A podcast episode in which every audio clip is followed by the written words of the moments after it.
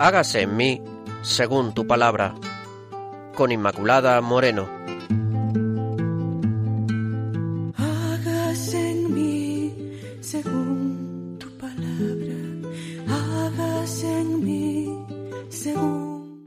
Queridos hermanos de Radio María, bienvenidos. Estamos con todos ustedes, ya saben, en el programa Hágase en mí según tu palabra. Les recuerdo los que formamos parte del equipo del programa Pilar Álvarez, el padre Carlos Rey Estremera y quien les habla, Inmaculada Moreno. Gracias una vez más por ponerse en contacto con nosotros a través del correo electrónico. Hágase en mí según tu palabra arroba radiomaria.es hágase en mí según tu palabra arroba radiomaria.es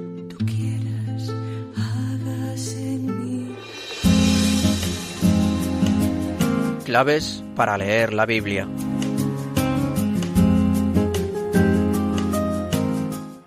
Y vamos a continuar con los profetas. Ya comentábamos en los programas anteriores que vamos a ver una, serie de aspectos generales de los profetas. Hoy en concreto titulamos el programa El profeta, un hombre seducido y disponible al Señor. Empezamos, por tanto, con esas claves para leer la Biblia que nos pueden siempre ayudar a iluminar el tema que nos ocupa. Vamos a seguir viendo algunos de esos aspectos característicos de los profetas. Uno de ellos, ellos se saben escogidos y enviados por Dios. Este es un elemento constitutivo de la experiencia profética. La experiencia de ser elegido, de ser escogido, de ser tomado, de ser enviado por Dios mismo. Porque los profetas hablan en nombre de Dios y partiendo de la experiencia de ser llamados por Él, son verdaderos instrumentos dentro de la historia de la salvación se ven impulsados así a cumplir su cometido, que por cierto, a veces ese cometido no es nada fácil. Podemos hacernos una idea de cuál debe de ser el poder de comunicación que tienen los profetas con el Señor y también cómo son capaces de expresar esa experiencia a los demás hombres. Es una experiencia no solamente mística en el sentido de una experiencia unitiva con el Señor, sino que es la de una donación desinteresada. O sea, no solo se queda en ellos, eh, sino que siempre va hacia los demás, preocupándose sobre todo por el pueblo.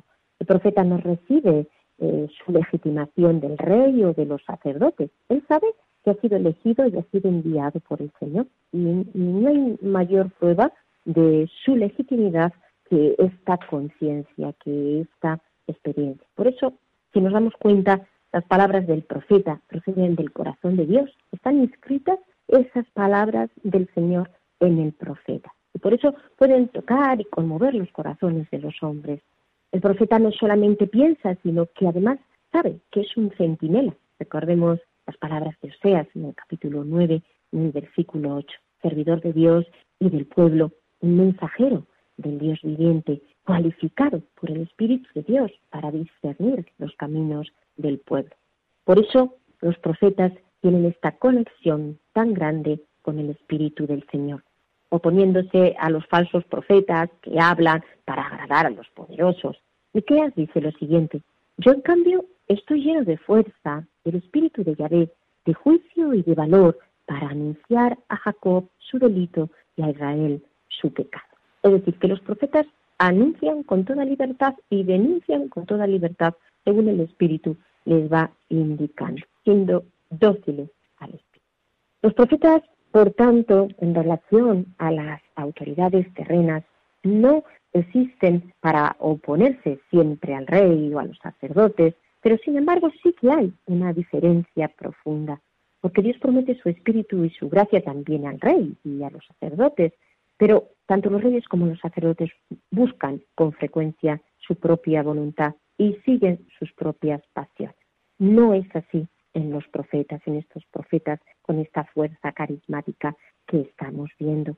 Ellos no critican desde el exterior como si fueran extraños a la experiencia del pueblo, al contrario, porque la misión profética es siempre expresión de una solidaridad profunda. Están siempre de parte de Dios y por tanto de parte del pueblo, puesto que Dios de parte del pueblo, lógicamente.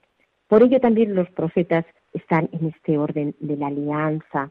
Son revolucionarios, sí, aunque debemos de ser muy cautos con el uso de este concepto, de esta palabra, porque ellos no incitan a la rebelión, sino a una fidelidad renovada al Señor, una fidelidad a la alianza, aunque resulta muchas veces esa fidelidad malentendida ¿no? por parte de muchos, pero eh, ellos siguen siendo fieles realmente a esta misión del Señor.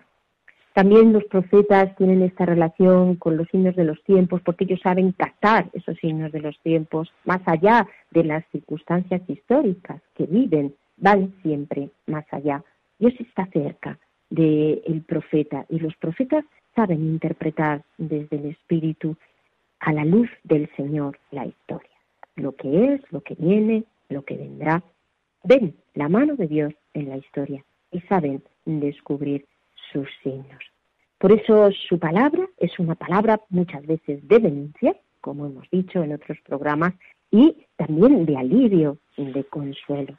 Predican la justicia para abrir el corazón del pueblo y predican la misericordia predican eh, y dan a entender y muestran el pecado del pueblo, pero predican también la conversión. Y aquí que este lenguaje, lenguaje de los profetas, que sea aquel que surge de esta experiencia religiosa y que afecta a toda la persona. Es decir, no, no deja indiferente a aquellos que escuchan al profeta, sino que interpelan el corazón, interpelan eh, su vida y por lo tanto exigen una, una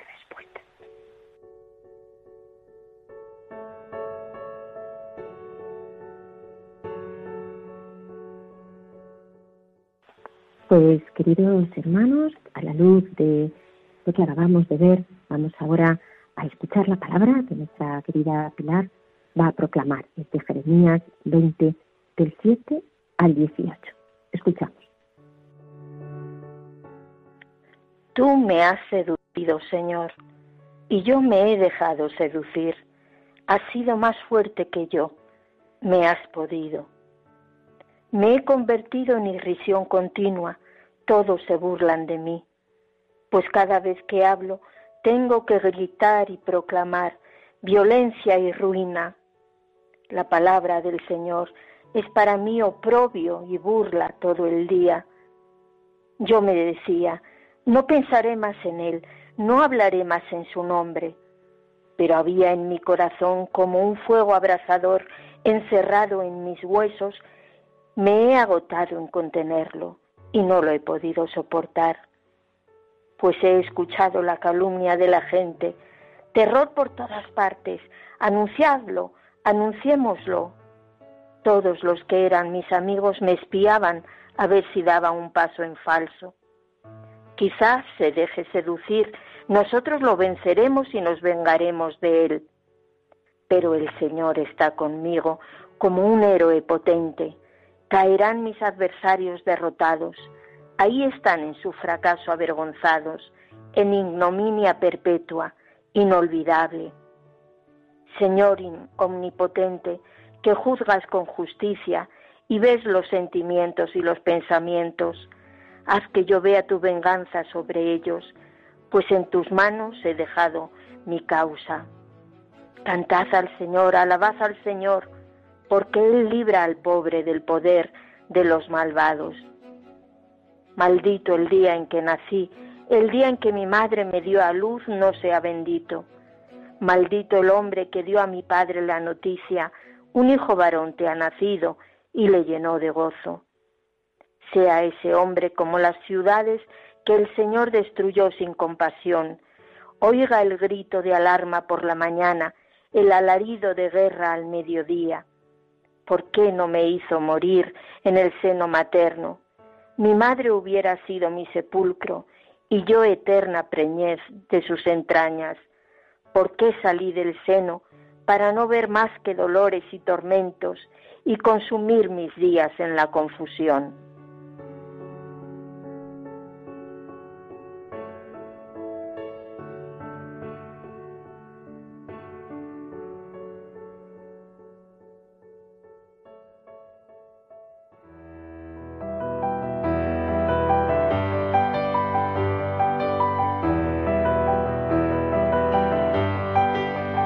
Dios al encuentro del hombre.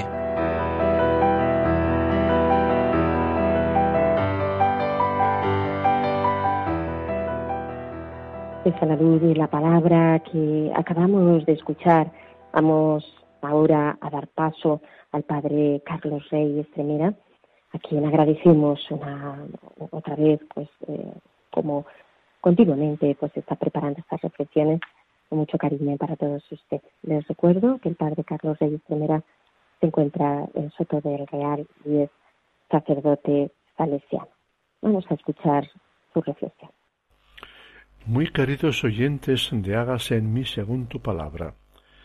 Y sed bienvenidos a esta segunda sesión dedicada a los profetas en general. Os recuerdo que esta nueva serie de programas se centra en mostrar los rasgos comunes a todos ellos. En nuestra anterior enseñanza hablamos del primero de ellos, el de ser hombres apremiados por Dios y por la realidad a hablar en nombre de Dios.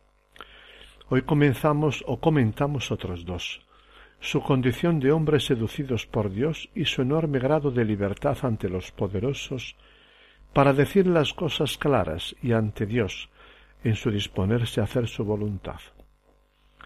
Jeremías llama a Dios seductor. ¿Qué os parece esta imagen de Dios? Prestad mucha atención a lo que queremos decir a continuación, porque puede que también nosotros tengamos alguna experiencia de ello. Y sin más comenzamos.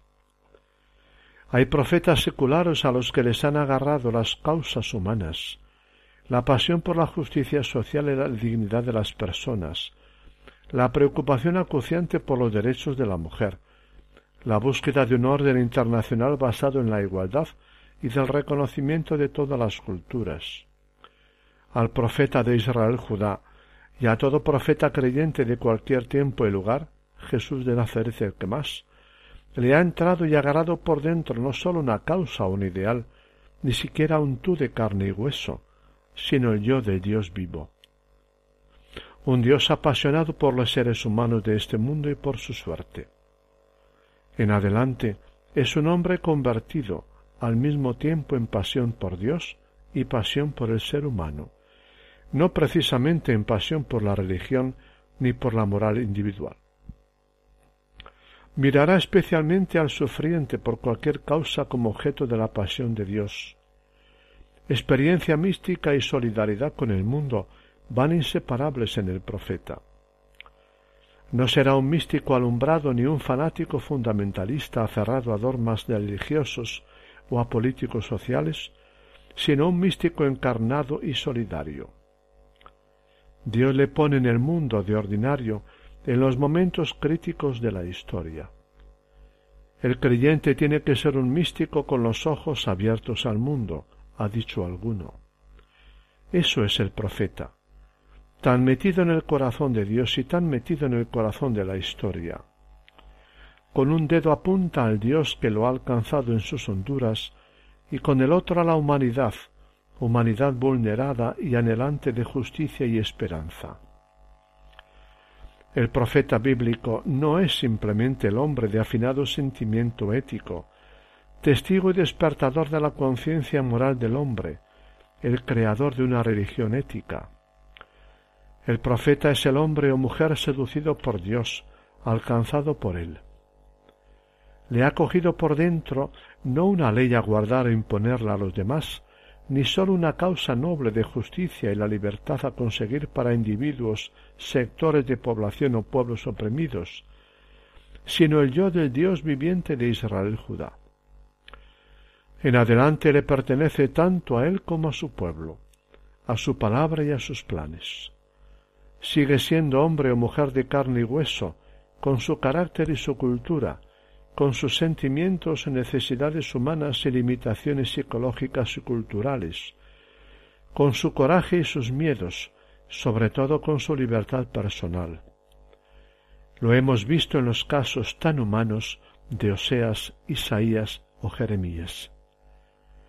Pero la experiencia del Dios vivo lo ha transformado profundamente mejor dicho, lo ha ido transformando lentamente.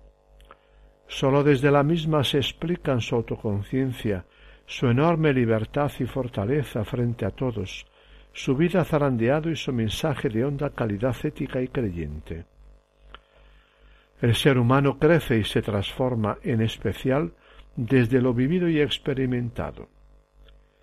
La experiencia del amor, de la belleza, del dolor, del tú de Dios, del tú humano. El caso de otros hombres y mujeres también alcanzados por Dios nos ayuda a comprenderlo. Pablo de Tarso, Francisco de Asís, Blas Pascal, Paul Claudel, André Frossard. En adelante saben con una fuerza emocional e intelectual poderosa desde quién y a favor de qué y de quienes actúan y se implican hasta aceptar sufrir.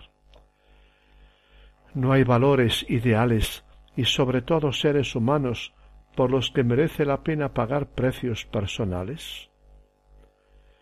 Entre los profetas hay de todo.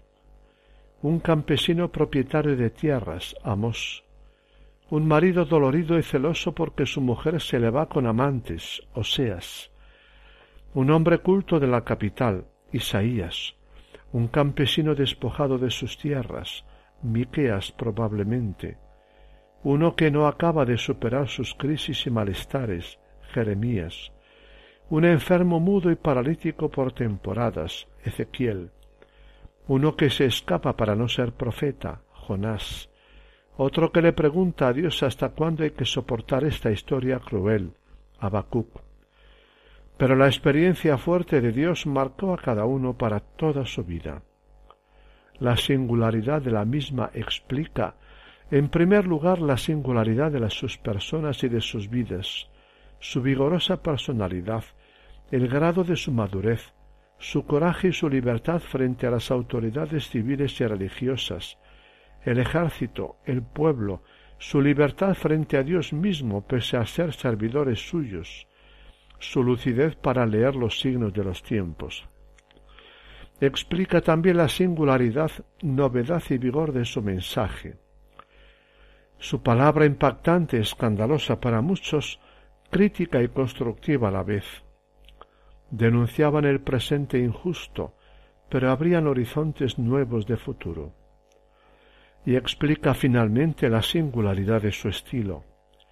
Sólo los grandes genios y los que viven profundas experiencias logran expresarse de modo tan personal y vigoroso, chocante y original, sugestivo y poético. Los textos proféticos son palabras de hombres apasionados. El profeta de Israel, seducido por Dios y por su causa, no es por ello una marioneta en sus manos, ni un ser poseído por una fuerza extraña. Por una parte, y llama la atención, los profetas eran poseedores de buen nivel cultural. Conocían la historia y las tradiciones de su pueblo, estaban al tanto de la situación política, social y religiosa de su propio pueblo, de las naciones vecinas y del momento mundial de entonces eran capaces de hacer un agudo análisis de ese momento e intuir por dónde iba la historia. Su análisis no era sólo moral religioso, sino también histórico y sociopolítico. Fue al menos en parte su sensibilidad y su análisis de la realidad lo que les llevó a ser profetas? ¿O al revés? ¿Fue su conciencia de ser llamados de Dios a ser profetas lo que aguzó su capacidad de lectura de la realidad sociopolítica, religioso, moral y histórica? Probablemente no haya que oponerlos en la génesis y desarrollo de su identidad profética. Lo que llama aún más la atención en el profeta de Israel Judá es su asombrosa libertad. El ser profeta los llevó a sorprendentes niveles de audacia y riesgo. Por una parte eran mejor dicho, llegaron a ser personas de gran talla humana, individuos de fuente personalidad. Cada uno es singular psicológicamente. Qué diferentes Isaías y un Jeremías, un Oseas y un, y un Amós. Pero la experiencia de Dios y el ejercicio de su misión profética acabará por hacerlos más personas, más maduros y libres ante los hombres de su tiempo desde el rey hasta el pueblo llano y ante las instituciones más sagradas. Libres y rompedores de esquemas y hasta rebeldes. Apoyado en su Dios, el profeta vino a ser hombre libre en la sociedad de esquemas cerrados de su tiempo. Va contracorriente, actúa en contra de las opiniones y valores de la mayoría. Se permite plantar cara a cualquiera, cantar la verdad con coraje al rey y la corte, al ejército, a los pseudoprofetas halagadores de oídos, a los sacerdotes de casta y al pueblo mismo engatusado por falsas ilusiones. Se atreve a denunciar la mentira de lo que era sagrado e intocable para todos, los dogmas religiosos como la elección, el templo y su culto, los días sagrados, el ayuno, instituciones consagradas como el sacerdocio, la monarquía y la familia real. Basta recordar a Amós, Isaías y Miqueas, Jeremías o Ezequiel. Desenmascara con vigor las innumerables formas de desviación y perversión que toma la religión, sus adulteraciones y mentiras. Más aún, el profeta se siente libre ante Dios mismo. Por una parte es su llamado y enviado, su servidor. Es el hombre disponible en manos de Dios. Heme aquí, envíame, responderá Isaías con lucidez, temor y libertad al mismo tiempo. Cada profeta vive su libertad como disponibilidad al servicio del que es el Señor de la historia. Esta disponibilidad, costosa y aceptada con temor y temblor según casos, le hace crecer como persona. Pero por otra, se permite la mayor libertad ante Dios. Ante él se expresa con increíble audacia, audacia, como Moisés, Jeremías o Jonás. Su experiencia de Dios con toda la secuela de consecuencias psíquicas y sociales le despierta energías afectivas. Paradojas de Dios. Cuanto más se mete en el corazón y en la vida de un hombre o mujer, lo hace más persona. El caso más patente es Jesús de Nazaret. El hombre más servidor y obediente a Dios su Padre es el más libre y revolucionario. Lo mismo que le pasa al enamorado, a la madre, al poseído por un ideal. ¿Qué le pasa a un hombre o mujer cuando se enamora? Se ha encontrado con un tú, un rostro concreto le ha entrado profundamente dentro. Viene a ser parte de sí mismo, su interlocutor interior permanente en su vida, presencia escondida pero poderosa. Ya no puede romper con ese otro ser, venido a ser un tú. Le ha invadido tan fuerte y suavemente al mismo tiempo Ve con sus ojos, siente con su corazón, se identifica con él. Es su dicha y su fuerza, su impulso y su pasión, su felicidad y su dolor. El amor le agarra, ha hecho morada en él y lo vivirá como experiencia muy plural. Viene a ser un poseído por alguien que le hace fuerte. En adelante vivirá su libertad como relación y pertenencia hallará su libertad, su identidad más profunda en otro y desde otro. Sabe por qué sirve, por qué vive y por qué actúa en la vida, por razón de quién y para quién vive. Ha venido a ser libertad confiada y entregada, disponible y libre. Algo similar, no ya con una persona, le sucede a, todo aquel que le invade, le posee y le guía cualquier de las grandes causas humanas el ideal de la libertad, el hambre de justicia, la pasión por la ciencia, por la política, por el progreso. Vive y se desvive por la ciencia, por la política, por el progreso. Vive y se desvíe por este ideal. Ambos casos, sobre todo el primero, experiencia de todos los días, nos ayudan a comprender el caso de los profetas. La pasión de Dios por el ser humano ha venido a ser la pasión del profeta. Pasión por la verdad y la identidad, por la justicia y la libertad, por el culto auténtico, por la esperanza y el porvenir. Pasión como un fuego que le arde por dentro y no lo puede apagar, confesará Jeremías. Actúa con el Espíritu de Dios derramado en su interioridad más profunda.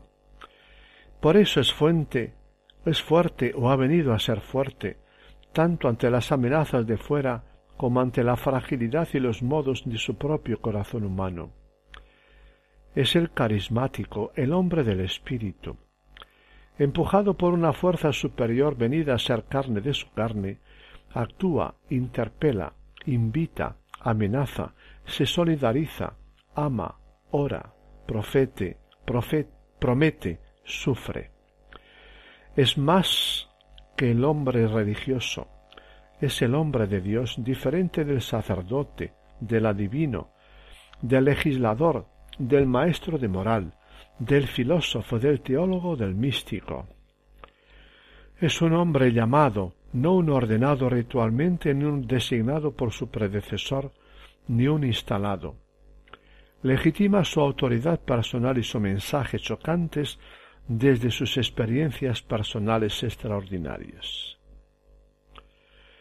Hasta aquí, mis queridos amigos, nuestra enseñanza de hoy.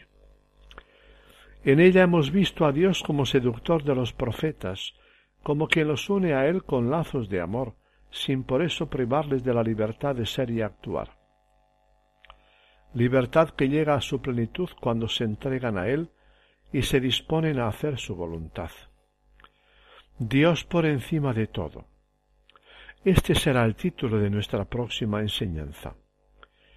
La hemos titulado así porque otra característica de los profetas es centrar su vida en Dios, que es para ellos el único absoluto por encima de otros elementos e intereses. ¿Qué os parece lo que estamos diciendo? ¿Le vais cogiendo el gustillo? Así lo espero. No dejéis de acompañarnos en nuestro próximo programa. Que Dios os cuide y os colme de sus bendiciones. Un gran abrazo. Hasta pronto. Muchas gracias, Padre Carlos, por esta reflexión que nos ofrece. Y simplemente, queridos oyentes, recordarles una vez más que estamos en el programa Hágase en mí según tu palabra, que hoy estamos viendo el profeta, nombre seducido y disponible en base a las palabras de, Jeremías y que puedes establecer contacto con nosotros a través del correo hágase en mí según tu palabra arroba radiomaria.es. Repito, hágase en mí según tu palabra arroba.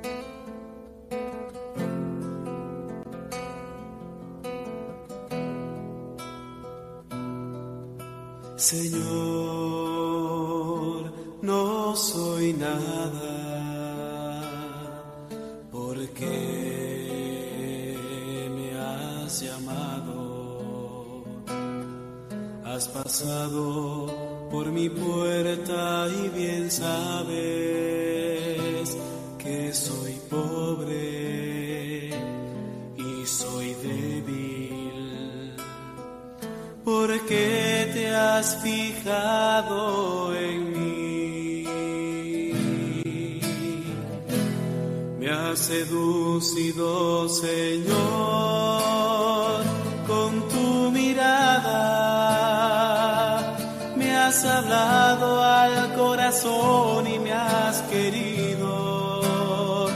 Es imposible conocerte y no amarte es imposible amarte y no seguirte. Me has seducido,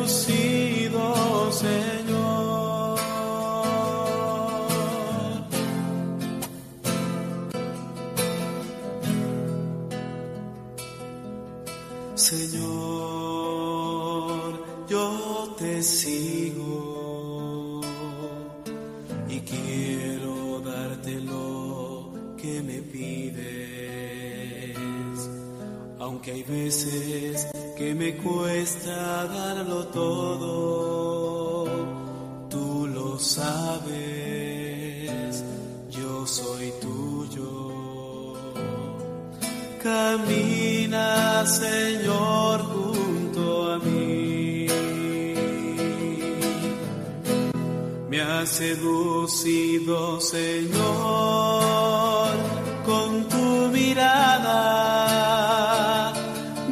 hablado al corazón y me has querido. Es imposible conocerte y no amarte. Es imposible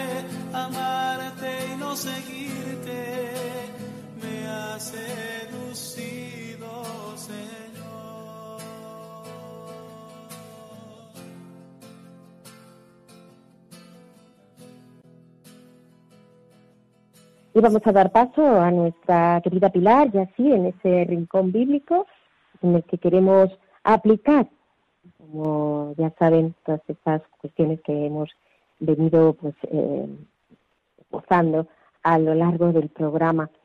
Pilar, ¿qué tal? ¿Cómo te ha inspirado esta esta lectura? Me ha seducido, Señor, nos dice. Sí, sí, realmente, eh, pues ese es el resumen, que el Señor nos ha seducido.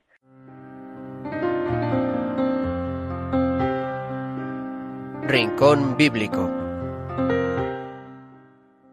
Por amor el Señor lleva toda nuestra vida persiguiéndonos, intentándonos seducir, llevarnos a su terreno, a su terreno de amor, por la derecha, por la izquierda, por un camino, por el otro. El Señor siempre intenta encontrarnos y seducirnos.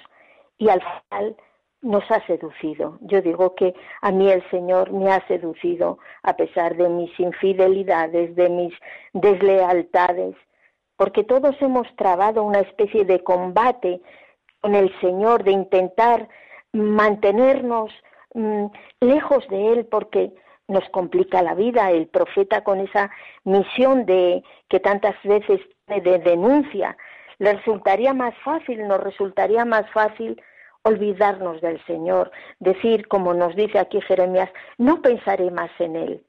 Pero había algo en, mis huesos, en nuestro interior, que nosotros a veces quizás hemos intentado acallar para no complicarnos la vida. Y sin embargo era como un fuego ardiente que nos consumía y que teníamos que hablar, porque si no explotábamos.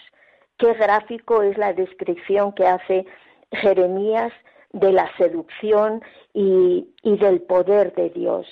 Y, todo lo que tú has dicho al principio y lo que nos ha dicho el Padre, que, que bien lo vemos en esta lectura, cómo el profeta se siente totalmente llamado por Dios desde dentro y cómo eso le da una fuerza carismática para, para hacer una lectura profética de la vida, que quizás a las otras personas se les escapa, se les escapa porque, bueno, pues mm, cada uno tiene una misión, ¿verdad? Y, y como el profeta tiene esa, esa certeza que le da Dios porque habla de parte de él, porque no habla de, de su parte. Y, y cómo eso que tú has dicho, que yo veo que es tan importante, habla de parte de Dios y al hablar de parte de Dios está hablando de parte de ese pueblo que sufre, que está abandonado y luego también eh, el cansancio del profeta cuando ve que una y otra vez es rechazado, despreciado y, y bueno, pero es que hay algo que es superior a él, porque cuando está en esos momentos quizás más bajos, de repente siente la presión, la, la, mm, la presencia de Dios, como ese héroe poderoso que está a tu lado y que te sigue animando y que te sigue eh, llevando a donde Él quiere, a donde el Espíritu te quiere llevar. Yo creo que es una lectura maravillosa, un texto que a mí me conmueve hasta lo más íntimo. Y ojalá todos podamos decir, Señor, me has seducido. Sí, yo creo que además, pues toda, todo apostolado, toda predicación, todo aquello pues que, que brota, digamos, aún hacia afuera, tiene que estar pues siempre eh, precisamente arraigado, enraizado pues, eh, en esta experiencia de haber sido conquistado por el Señor y haber sido seducido por el Señor. Y, y, de aquí pues eh, solo puede brotar eso porque así mm, realmente pues hay una predicación pues, que brota de, este, de este amor de Dios. Cuando digo predicación, puedes decir evangelización, es decir, evangelización pues, al que tenemos al lado, al vecino o a una persona muy cercana, pero no es lo mismo cuando esas palabras salen de verdad, de esa experiencia de haber sido conquistado por el Señor y de esa experiencia de amor, a, que salgan en esa experiencia. Entonces, aunque sean las mismas palabras, pues van a, van a sonar a, hueco y las palabras que, son huecas pues no pueden eh, llegar al corazón. Tienen que estar pues llenas de esta experiencia de Dios que por la cual Dios habla también al corazón de, la otra persona. ¿no? Entonces también en este sentido todos somos profetas. Cuando evangelizamos pues eh, lo somos al hablar del Señor, pero partiendo siempre, claro, de esta, de esta, experiencia tan arrebatadora que tenían los profetas y que, y que hacía que produjera pues eh, esa impresión tan fuerte en los que, que le rodeaban y, y, hacia los que iba pues esa, esa palabra. Pues queridos hermanos, vamos entonces ahora a, a pasar, a, ya saben ustedes, a esa parte más oracional del programa, lo vamos a hacer con las palabras de Jeremías, las que hemos leído anteriormente, las que ha leído Pilar, pero ahora lo haremos solamente del capítulo, del, capítulo 20, pero de los versículos 7 al 13. Vamos a escuchar y a, partir de ahí orar con la palabra. Tú me has seducido, Señor, y yo me he dejado seducir. Has sido más fuerte que yo. Me has podido. Me he convertido en irrisión continua. Todos se burlan de mí, pues cada vez que hablo tengo que gritar y proclamar violencia y ruina. La palabra del Señor es para mí oprobio y burla todo el día. Yo me decía, no pensaré más en Él, no hablaré más en su nombre. Pero había en mi corazón como un fuego abrasador encerrado en mis huesos me he agotado en contenerlo y no lo he podido soportar, pues he escuchado la calumnia de la gente, terror por todas partes. Anunciadlo, anunciémoslo. Todos los que eran mis amigos me espiaban a ver si daba un paso en falso. Quizás se deje seducir y nosotros lo venceremos y nos vengaremos de él. Pero el Señor está conmigo como un héroe potente Caerán mis adversarios derrotados, ahí están en su fracaso avergonzados, en ignominia perpetua, inolvidable. Señor omnipotente, que juzgas con justicia, que ves los sentimientos y los pensamientos, haz que yo vea tu venganza sobre ellos, pues en tus manos he dejado mi causa. Bendito, Bendito y alabado eres por siempre, Señor. Gloria, gloria a tu nombre. Gloria a ti por siempre, Señor. Gracias, gracias porque nos has dado tu amor, tu amor poderoso, tu amor omnipotente, tu amor de seducción que hace que salgamos realmente rendidos a ti, de rindiendo cada una de nuestras, de nuestras facetas, de las dimensiones de nuestra vida que aún están rendidas a ti, Señor, para que seamos siempre para ti, todo para ti. Bendito y alabado sea, Señor. Bendito y alabado gloria a ti, Señor. Glorificado seas. Glorificado seas tú por siempre, Señor.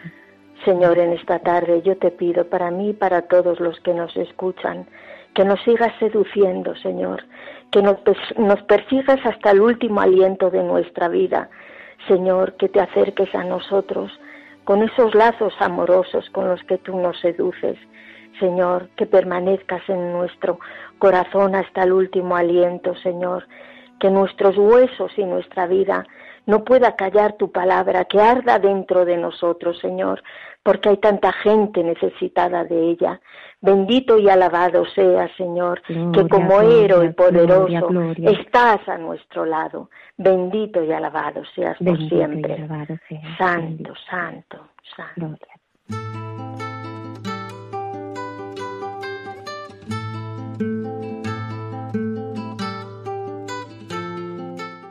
Queridos eh, oyentes, terminamos el programa de hoy. Les agradecemos que estén ahí, les agradecemos que sigan escuchando este programa. Hágase en mí según tu palabra. Hasta el próximo encuentro. Según tu palabra, hágase en mí según tu sueño, hágase en mí según tú quieras. Han escuchado Hágase en mí según tu palabra, con Inmaculada Moreno.